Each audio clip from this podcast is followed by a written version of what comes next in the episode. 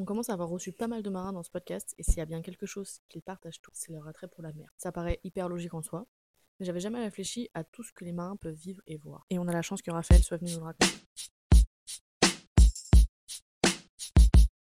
Une mission qui t'a particulièrement marqué dans ta carrière? Alors c'est difficile de, de dire une mission en particulier. J'ai eu la chance de pouvoir en faire énormément dans des zones assez différentes, hein, de l'océan Indien, la mer Noire, en passant par, euh, par la Méditerranée, beaucoup. Et euh, chacune de ces missions a, avait des, euh, a eu des, événements ou des, caractéristiques qui en ont fait quelque chose de, marquant. Alors après, oui, il y a des missions un peu plus, je dirais, exceptionnelles que les autres, parce que ce sont des zones où on va assez peu dans une carrière de marin. Je pense à des missions de, police des pêches au Kerguelen, par exemple, euh, lorsque j'étais en début de carrière. Des missions parce qu'on est dans des zones euh, à très très forts enjeux, euh, stratégiques ou autres. Je pense à deux missions que j'ai pu faire en mer Noire, où euh, on sent, on prend le pouls de, la politique internationale et on est un capteur euh, là-bas et on, perçoit vraiment les, tensions qui, peut y avoir. Si je devais en retenir qu'une seule, je dirais que c'est la mission euh, que j'ai faite lorsque j'étais sur une frégate type Lafayette, le Guéprat, début 2011, lorsque la France est intervenue en Libye, où là on était vraiment dans des opérations assez intenses, avec des ouvertures du feu euh, dans les deux sens, etc.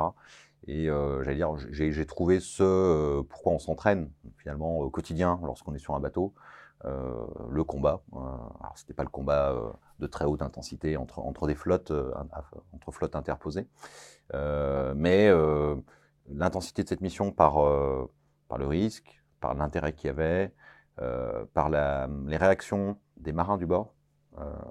Euh, tout ça cumulé, en, j'allais dire, on a fait un concentré de, peut en faire un concentré de toutes les missions que, que j'ai eu la chance de pouvoir, de pouvoir faire. Parce que du, du coup, moi si je me trompe, sur le principe, les marins, ça fait, ça fait partie des, des militaires qui travaillent pas, enfin qui vont rarement être confrontés à des combats armés. Alors, on est militaire. hein, on- avant d'être marin, on est, on est tous, euh, enfin, on est des militaires, donc euh, euh, il y a tout un tas de, de- de- de spécialités, de, de forces. hein. Un commando marine est un marin. Lui, va être confronté euh, au feu euh, relativement souvent. Euh, il l'a été en tout cas ces dernières années.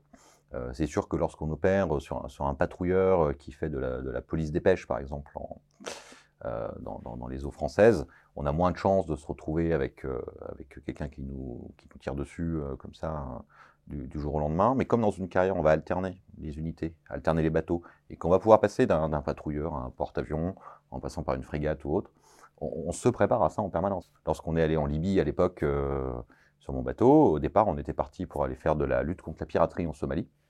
On a fait ça pendant quatre mois, euh, où là aussi, hein, il y a des situations qui étaient tendues. euh, on a dû euh, faire des tirs de semonce, par exemple, tirer devant l'étrave d'un bateau qui était pris par des pirates hein, pour le, faire s'arrêter. Eux n'ont pas tiré en retour, même s'ils avaient la capacité de le faire. Et puis, selon l'événement géopole du moment, on peut se retrouver, euh, voilà, on, on rentre de, de la zone au large de la Somalie, et hop, on se retrouve euh, au large de la Libye, on peut se retrouver au large de la Méditerranée orientale, etc. C'est ce qui fait la richesse de notre métier et qui fait aussi la nécessité de s'entraîner et de, de, de se tenir prêt en permanence à toute situation imprévue. Et toi, tu as été euh, officier d'échange français aux États-Unis, c'est ça? C'est ça. Et comment ça s'est passé? Dans une carrière, on peut avoir différentes opportunités. hein. Euh, on change d'affectation, de poste tous les deux ans, en règle générale. Moi, après une première partie de carrière euh, exclusivement euh, sur des bateaux, j'avais acquis l'expérience et le niveau d'ancienneté requis, globalement, pour pouvoir faire savoir à, mon gestionnaire, à celui qui décide de, où on va être muté et quelles seront nos affectations suivantes, pour lui faire savoir que j'étais volontaire pour occuper ce poste. Il y a un poste euh, à l'Académie navale d'Annapolis, qui est l'équivalent de l'école navale, euh, mais pour l'US Navy. Après, il y a plein d'autres postes, hein, en particulier aux États-Unis. Euh, Il y a des postes qui sont dans le cadre de l'OTAN, il y a des postes d'échange dans différents organismes. C'est notre premier allié, c'est notre premier partenaire avec lequel on travaille très régulièrement lorsqu'on on est déployé en mission. Dans cette logique-là, entre alliés, euh, il y a des officiers français qui vont euh, occuper des postes aux États-Unis, vice-versa. Il y a des Français en Italie, il y a des Français en Allemagne, il y a des Français en Angleterre. Dans, la plupart des pays, euh, il y en a dans tout, un tas de pays d'Afrique, etc. Et dans, tous les pays alliés et partenaires, on, essaie, alors à plus ou moins gros volume, hein, États-Unis forcément c'est un gros volume, euh, d'avoir des officiers euh, comme ça insérés ou en, ou en échange. Donc moi j'étais euh, à l'école navale américaine, qui est une énorme école navale, hein, parce que forcément c'est à l'échelle de, de l'US Navy. qui recrute l'école navale. Ce sont des promotions d'à peu près 1200 élèves par an. Et en France, c'est combien Alors nous, l'école navale, le concours de l'école navale, c'est 85. Après, il y a tout un tas d'autres officiers qui, qui, viennent à l'école navale se former tous les ans. À l'école navale américaine, j'étais en charge d'enseigner la navigation et je commandais aussi, lorsqu'on partait en mer, des petits bateaux écoles de l'US Navy. lors de, parce qu'il faut la navigation et dans, un cursus de formation d'officiers en règle générale, et pas que d'ailleurs de marins en règle générale, euh, il faut mettre en pratique. Et il y avait des grosses différences du coup de l'expérience que tu as eue de l'école navale française que tu as faite du coup Alors moi, j'ai n'ai pas, pas fait l'école navale euh, en concours externe. Je J'ai pas passé trois ans, enfin deux ans et demi à l'école navale euh, comme le, font les officiers qui, qui, vont après avoir fait le concours post-classe préparatoire. Moi, j'ai commencé par l'école de Metz France, juste après le bac. Je suis allé à l'école navale me former pendant une année. Hein, lorsque je suis devenu officier. Et alors oui, il y, a des différences parce que le public n'est pas tout à fait le même. Nous, à l'école navale en France, pour un officier de marine euh, qui est recruté sur concours, euh, j'allais dire, il va y avoir trois grands pôles d'enseignement, l'enseignement humain et militaire, le leadership, la culture générale, etc. Un enseignement scientifique qui est très solide, ce qui sortait qu'un diplôme d'ingénieur, et l'enseignement maritime, qui sont trois, trois piliers de la formation qui, sont à peu près équilibrés. Aux États-Unis, les, élèves sont recrutés post-bac, post-high school, avec un processus de sélection, c'est pas vraiment un concours. Et euh, ils passent 4 ans là-bas, ils ressortent avec un, bachelor en sciences, et donc avec des majeurs, des mineurs, etc. C'est un enseignement qui est beaucoup plus universitaire et qui est moins professionnalisant. Il y a une partie assez significative des, jeunes officiers américains qui fera une carrière assez courte, euh, qui fera entre 4 et 10 ans dans la marine, dans l'US Navy à l'issue il y a quand même pas mal qui vont faire pilote. C'est la majorité. La majorité ah devient pilote dans l'US Navy. Euh, il y en a qui vont dans les Marines et il y en a finalement euh, à peu près 25% qui vont servir vraiment sur les bateaux de surface. Tandis que nous, dans la Marine nationale, euh, qu'on soit pilote, qu'on soit commando, quelle que soit la spécialité d'officier qu'on souhaite faire à l'issue, il y a forcément ce, socle, ce, socle commun qui fait qu'on opère tous dans le même milieu, qu'on a la même culture et qu'on se comprend et qu'on se connaît.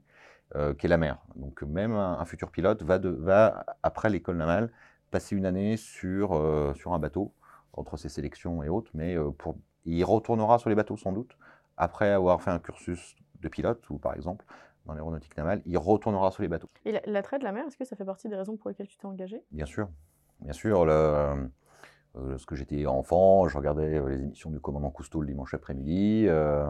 Donc euh, la, mer était un élément euh, important. Je voulais à la fois être militaire et, être marin, donc euh, la, logique était, c'était tout trouvé.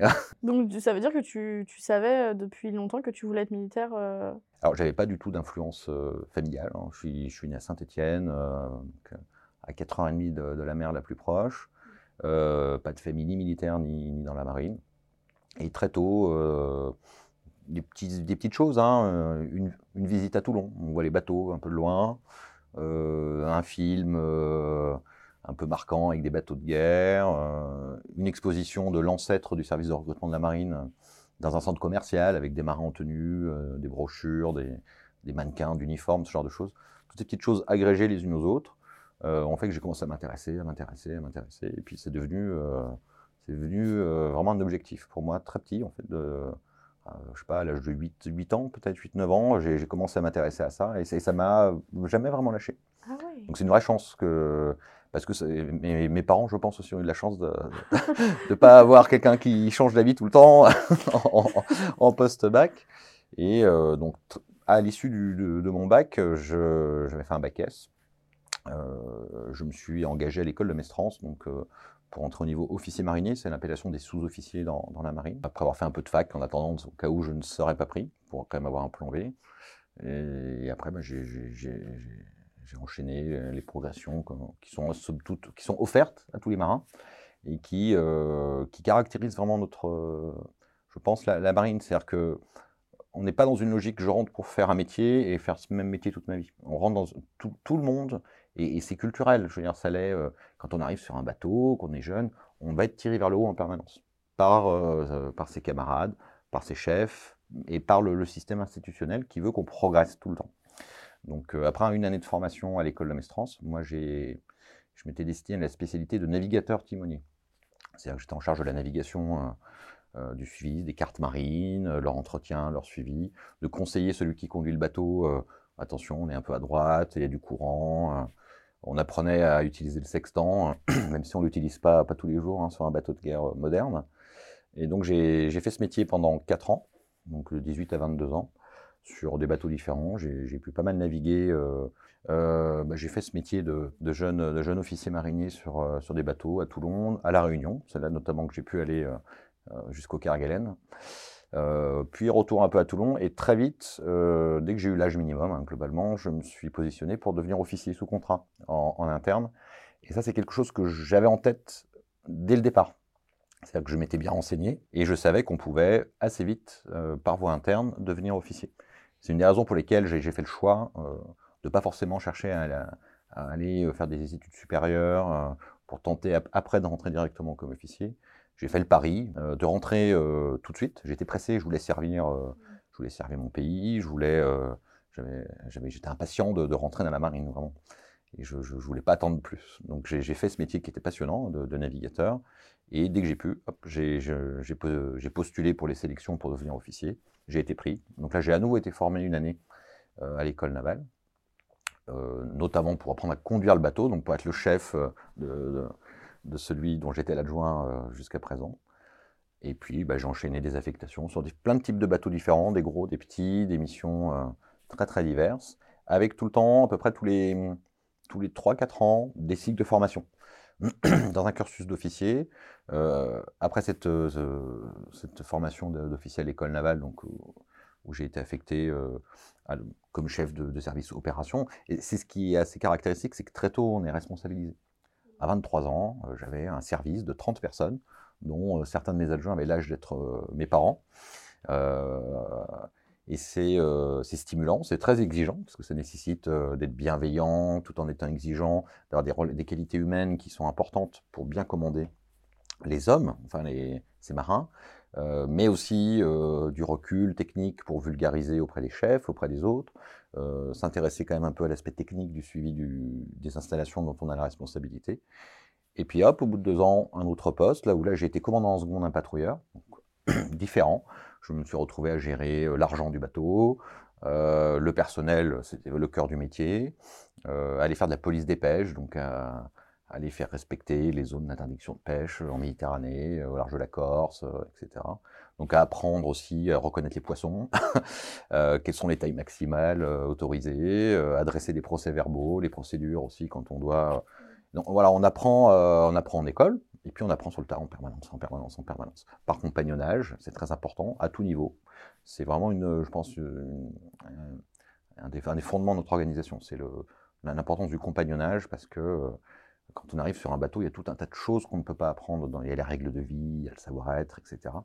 Mais chaque marin est pompier, euh, le cuisinier peut être tireur à la mitrailleuse euh, selon les situations, etc. Donc toutes ces choses-là, elles s'apprennent après sur le bateau euh, au fil de l'eau. Donc là, euh, 28 ans, j'étais commandant de mon bateau à Brest, avec un commandant en second, donc mon premier adjoint, qui était né la même année que ma mère. Et une expérience fantastique. alors c'est un peu déroutant la première fois quand on arrive, euh, qui se retourne commandant, euh, quelle route on prend, qu'est-ce qu'on fait, on dit ça y est, j'y suis. Mais tout ça, on, y est, bien préparé parce que on a observé avant son propre commandant. Il dit, ah ouais, il fait comme ça, moi si j'étais lui, je ferais comme ça, etc. Et euh, on doit être une éponge au début, on s'imbibe de, de tout ce qu'on nous voit, en bien, en mal, de choses à faire, de choses à ne pas faire. Et euh, ça, nous, ça permet de nous tirer vers le haut assez vite. Et puis après, donc différentes affectations, différents postes, pas mal de missions, jusqu'à ce poste au- aux États-Unis, qui était mon premier poste finalement non, enfin à terre, où j'étais pas sur un bateau, où je suis parti en famille. hein, C'était euh, aussi une aventure familiale. Ah, tout le monde euh, déménage Ouais, ouais. Euh, ça me permet à mes enfants d'être bilingues aujourd'hui, c'est pas mal. Avant d'aller à l'école de guerre, donc en 2021, pour l'année de formation à l'école de guerre, puis de rejoindre le service de recrutement de la marine, il y a, il y a un peu plus d'un an maintenant, à la tête du bureau euh, en charge du recrutement des officiers. Ok, ça c'est ton job actuel. C'est mon job actuel. Je recrute à la fois les candidats qui viennent de l'externe, euh, donc les jeunes diplômés en règle générale. J'organise le concours de l'école navale, et puis tout le recrutement interne qui est très important. Euh, on a à peu près 30% de, de nos officiers qu'on recrute chaque année qui sont euh, des officiers mariniers. Cet escalier social nous tient, est, est hyper important parce que ça permet Même dans la formation, on le voit à l'école navale, quand on mélange des jeunes euh, diplômés qui sortent avec un bac plus 5, par exemple, d'une université ou d'une école d'ingénieur, et qu'on les met avec d'anciens second maîtres, d'anciens marins qui ont 3-4 ans d'expérience embarquée, bah, tout ça, ça se mélange et ça fait, une promotion qui, euh, va euh, permettre au second maître peut-être d'être un peu tiré vers le haut au niveau académique par celui qui sort tout juste d'une école d'ingénieur, et puis une maturité aussi, une approche des problématiques qui va être parfois qui va être apprise par l'ancien, l'ancien, l'ancien officier marinier aux jeunes, aux jeunes diplômés. parce que tu disais, toi, au final, à 28 ans, tu étais commandant, mais du coup, ça faisait 10 ans que tu étais dans la marine déjà. Oui, oui. Donc en fait, euh, ça n'existe pas, ça, dans le civil, d'avoir 10 ans de carrière à 28 ans, en vrai. C'est extrêmement rare. Mais, mais, on est quand même très très vite confronté aux responsabilités. Alors, ce qui est bien, c'est que ça oblige. Euh, quand on, a un commandant qui est beaucoup plus ancien et qu'on est en charge de la mise en œuvre des armes, par exemple. C'est que quand on s'entraîne, on tire parfois sur des ballons, euh, avec des gros canons, etc. Euh, enfin, c'est dangereux, on peut tirer un obus à 10 km, voire plus. Donc, il faut s'assurer évidemment qu'il n'y ait pas d'avion civil, qu'il ait pas, qu'on fasse ça en sécurité, tant pour le bord que pour les gens qui sont autour de nous. Et euh, ça, à 25, 26 ans, on est l'expert en la matière, et on conseille son commandant, qui nous fait confiance par défaut, normalement. Et, et, c'est très exigeant parce qu'on se dit, euh, bah, si, je fais n'importe quoi, si je lui dis n'importe quoi, il y, a des enjeux. Donc ça oblige aussi quand même à, euh, s'auto-former, à s'auto-réguler et à, avoir une maturité qui permette de dire non, là je suis pas sûr, on arrête, je, propose de faire autre chose. Et c'est ce qui, euh, nous permet de, progresser assez vite et de pouvoir comme ça changer très régulièrement d'affectation et donc de, nature de poste. Ça fait, fait combien de postes du coup en cumulé là? Tu les comptes même pas Je crois que j'ai fait une dizaine de bateaux différents. Et euh, oui, je dois avoir fait 12 ou 13 postes différents. Alors, il y a une logique. C'est-à-dire que on va être. Euh, je prends l'exemple de. Des années, avant que j'aille aux États-Unis, j'ai passé 4 ans sur le même bateau pour le coup. Ce qui n'est pas forcément courant, mais j'ai fait deux postes différents. J'étais chef d'un service, donc de je m'occupais de la mise en œuvre des armes, des missiles, des canons. Euh, j'étais sous l'autorité d'un commandant euh, adjoint, donc, euh, qui lui était me supervisait moi, mon service, puis le service qui s'occupait des transmissions, le service qui s'occupe des radars et tout ce qui était hélicoptère. Et eh bien, après ces deux ans, je suis devenu ce chef de groupement. Donc, il y, a une logique. Donc, je, pouvais observer comment il faisait, avoir, acquérir les compétences pour gravir d'un échelon la, chaîne alimentaire entre guillemets du, du bateau. Mais du coup, tu as été très souvent en mer quand même. C'est nécessaire pour euh, évoluer dans la marine? Alors, c'est nécessaire dans, dans, mon cursus, parce que si on veut, euh, si on aspire à commander des bateaux, il faut, euh, il faut une expérience, il faut avoir du vécu, il faut être capable de se dire, de se rappeler que dix ans avant, dans des cas de figure un peu comme ça, puis comme je disais, on s'alimente beaucoup de ses adjoints, parce que y a, moi, je ne remercierai jamais assez mes premiers grands adjoints, ceux qui avaient l'âge d'être mes parents, quand je suis arrivé comme jeune officier, qui étaient des, gens remarquables, euh, qui, à la fois avaient la tolérance du jeune chef qui ne sait pas tout, euh, donc la bienveillance qui permet d'expliquer euh, les choses, et avec lesquels je... Donc on, apprend beaucoup de ces gens-là, on apprend beaucoup de ses pairs, on apprend de ses chefs, et c'est tout ça qui nous permet d'avoir plus tard, petit à petit, la légitimité pour être après commandant d'un bateau ou, ou pour, pour, continuer à évoluer. Qu'est-ce qui t'a motivé à devenir commandant, toi? Le, euh, le, grade de commandant, c'est une évolution euh, naturelle. Euh, quand on est au début, on est lieutenant, après on est capitaine, après on a envie d'être commandant. et avec l'expérience, on, prend du galon. C'est une expression qu'on retrouve dans le civil et qui, qui, se, traduit, qui se traduit dans la réalité dans la marine. Et il y a le grade de, commandant, et puis il y a la fonction de commandant. Commandant de bateau, où là, on peut être. Moi, quand j'étais commandant de mon bateau, j'étais au début, j'étais que deux galons j'étais lieutenant. Puis après, j'étais capitaine, donc je passais de trois galons, mais j'étais pas commandant au sens du grade. Voilà, j'étais commandant au sens de la fonction. Donc, euh, mais c'est voilà, comme je disais au départ, on est, on est naturellement aspiré vers le haut parce que les, le système le, nous, nous, tire vers le haut en permanence, donc euh, c'est une suite assez logique. Ok. C'est une une carrière du coup que tu recommanderais euh? Sans hésiter une seconde. Alors moi, moi j'ai d'exemples, euh, j'ai toujours voulu faire ça, j'ai de la vocation, donc on peut avoir l'impression peut-être que, que, que c'était facile parce que je savais ce que je voulais faire. Mais j'ai croisé des tas de camarades euh, qui ont tous, qui ont pour certains très bien réussi, pour d'autres qui sont restés un peu moins longtemps dans la marine parce qu'ils avaient fait une première expérience Et euh, ils se sont dit, bah, c'était super, maintenant j'ai envie de voir un peu autre chose, pour des raisons personnelles, de stabilité ou autre. Et qui étaient rentrés euh, en, allant, euh, en allant se renseigner un peu en amont, soit sur Internet, soit dans, auprès des CIRFA, hein, du, service de recrutement de la marine. Puis qui petit à petit se sont dit, ah, ouais, ça pourrait être pas mal, mais en fait il y a plein de métiers que je soupçonnais pas. et puis il y a cette souplesse, puis cette j'ai pas envie de m'ennuyer dans un job que je vais faire tout le temps. Euh, j'ai envie de servir, de donner du sens à mon métier, c'est quand même un peu fondamental. C'est souvent quelque chose, moi c'est ce qui m'a porté, hein. je, voulais, euh, je voulais servir la nation, servir, euh, servir mon pays. Et voilà, et j'ai tout un tas d'exemples de, en tête, hein, de, camarades qui ont eu des cursus brillants et qui ont très bien réussi dans, l'institution, alors qu'initialement ils sont venus un peu pour voir, pour tester. On a des dispositifs d'ailleurs qui permettent ça, hein. on a des contrats très courts. Moi, chez les officiers, j'ai des contrats d'un an de volontaires aspirants, euh, où le candidat euh, peut venir pour une année de césure, ou après avoir été euh, diplômé, dire bah, je, vais, je vais faire un poste, je regarde, ça me plaît, ça me plaît pas, et puis derrière, il enchaîne, et il peut faire une carrière complète. Et puis il y a les réservistes aussi. Alors il y a la réserve qui permet de voir, mais si on veut vraiment être militaire à plein temps, mais sur une durée assez courte, pour voir un maximum d'aspects de, de, l'institution et des, métiers, et c'est valable aussi pour les, les pour les, contrats de non-officiers. On peut, on peut rentrer pour deux ans, euh, se dire, ah bah ouais, en fait, c'est, c'est pas fait pour moi parce que voilà, je, je, préfère être un peu plus euh, plan-plan euh, euh, au, milieu du massif central. Je veux rester à Saint-Etienne, par exemple, je, parce que j'ai ma famille. Et, euh, ou alors se dire, bah, je, je vais voir, ça m'engage pas à grand-chose. Et puis, hein, en fait, il y a un super état d'esprit. Euh, le matin, quand je me lève, je sais pourquoi je me lève. Je pour euh, faire quelque chose.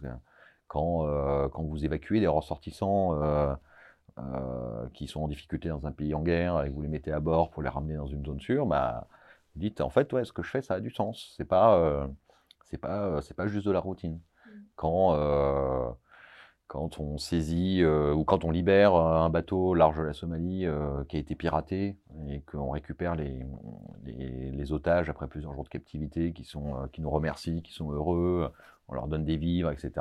vous vous dites, là je fais un métier qui a du sens. Et donc ceux qui vont trouver ça, alors qu'ils étaient venus un peu pour valider un attrait ou pour goûter, j'allais dire, hein, le, produit. Euh, et bah, eux, ils peuvent rester après, euh, faire un contrat plus long, faire toute une carrière, rentrer comme matelot et devenir, euh, officier, devenir commandant quelques années plus tard. J'ai un, excellent ami, mon meilleur ami, je pense, qui était également avec moi à Saint-Etienne. On était en classe ensemble, hein, au collège. On est rentré à marine en même temps. Ah, lui, il était rentré comme matelot, donc avec le pompon, navigateur comme moi. Et il, est devenu officier en même temps que moi.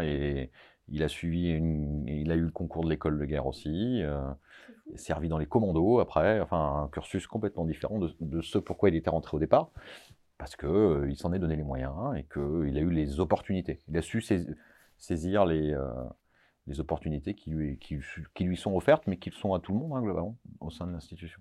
Et ça, c'est vraiment caractéristique. S'il y a vraiment une caractéristique, j'allais dire RH de, de la marine, c'est ça. Globalement, le conseil, c'est d'être curieux, quoi. C'est de venir voir et de. Faut être curieux. Et de tester. Voilà, faut, faut, faut être curieux et ouvert d'esprit. Merci à la marine d'avoir sponsorisé ce podcast. J'espère qu'il vous a plu.